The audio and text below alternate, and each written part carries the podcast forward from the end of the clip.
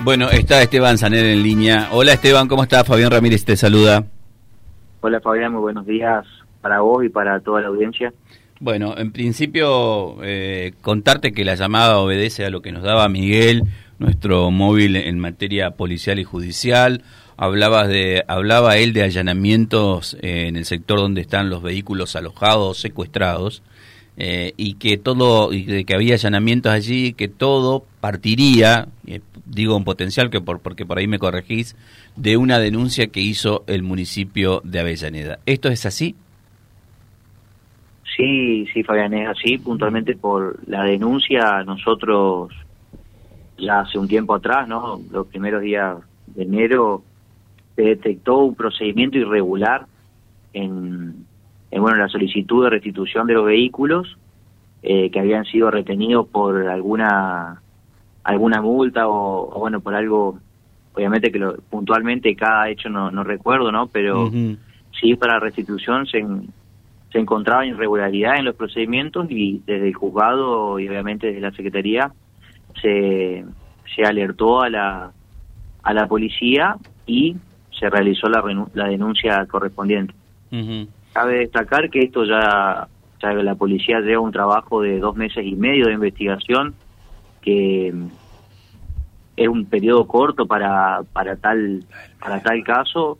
Y también otra otra aclaración muy importante que son los los móviles están perfectamente individualizados no es algo que, ya haya pasado con gran cantidad no eh, para retirar el vehículo se presenta eh, documentación eh, apócrifa, que decir, documentación, pues, para que lo entienda, lo entendamos todo, trucha.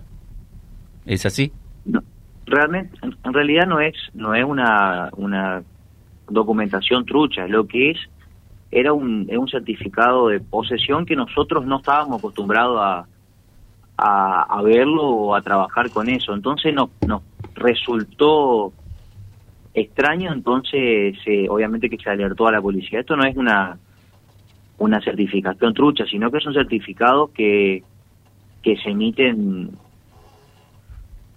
con el... A ver, son certificados que no estamos acostumbrados. Puntualmente es un certificado de poseedor. Y de, partir de ahí...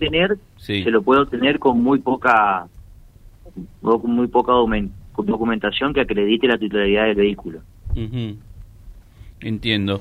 Eh, y digo, para no alarmar, está bueno lo que marcabas, que no son todos los vehículos que están retenidos, sino que es un caso en particular que ustedes están investigando.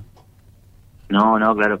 Por mm. eso decía que son, son casos que están perfectamente individualizados y nosotros hicimos un trabajo de, de antecedentes, obviamente que que revisamos los últimos expedientes que lo fueron restituidos los vehículos, tanto sean moto como, como automóviles, y detectamos solamente solamente el caso en el que se está que se está investigando y cuando nosotros vimos esta irregularidad automáticamente se realizó la primero alertar y después la posterior denuncia. Claro. Claro, es un certificado de tenencia que a ustedes les llamó la atención. Claro, claro, es así.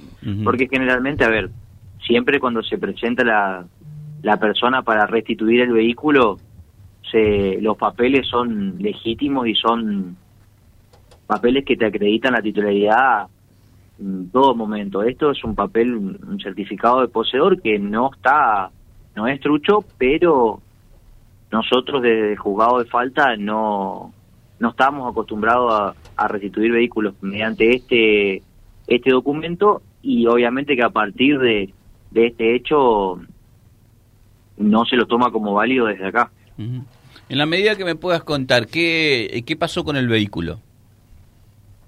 Porque entiendo que está dentro de la investigación eso. Sí, sí.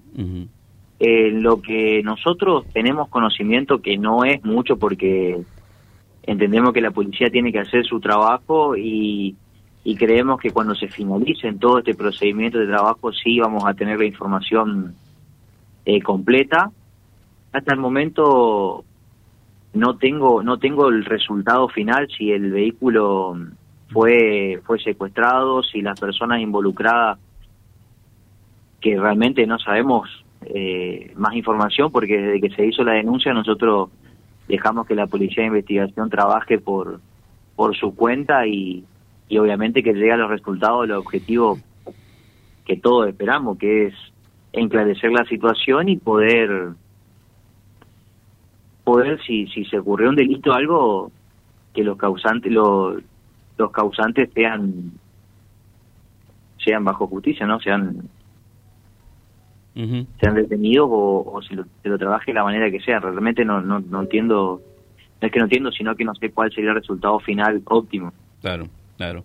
Bueno, pero está bueno esto de haber estado atento y, poder hacer las investigaciones pertinentes. Después la justicia resolverá, ¿no? Si está bien o no está bien.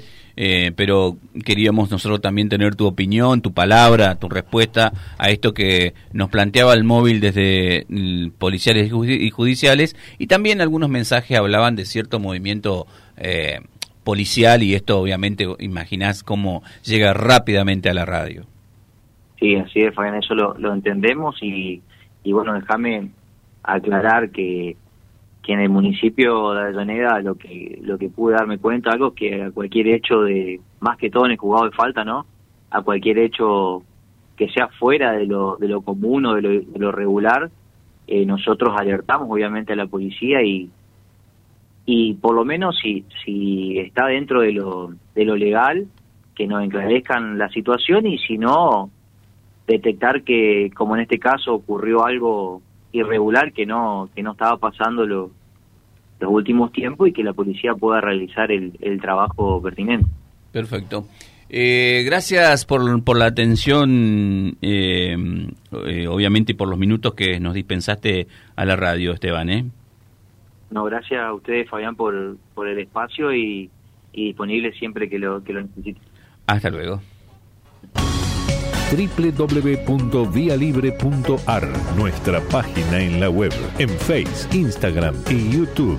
Vía Libre Reconquista. Vía Libre. Más y mejor comunicados.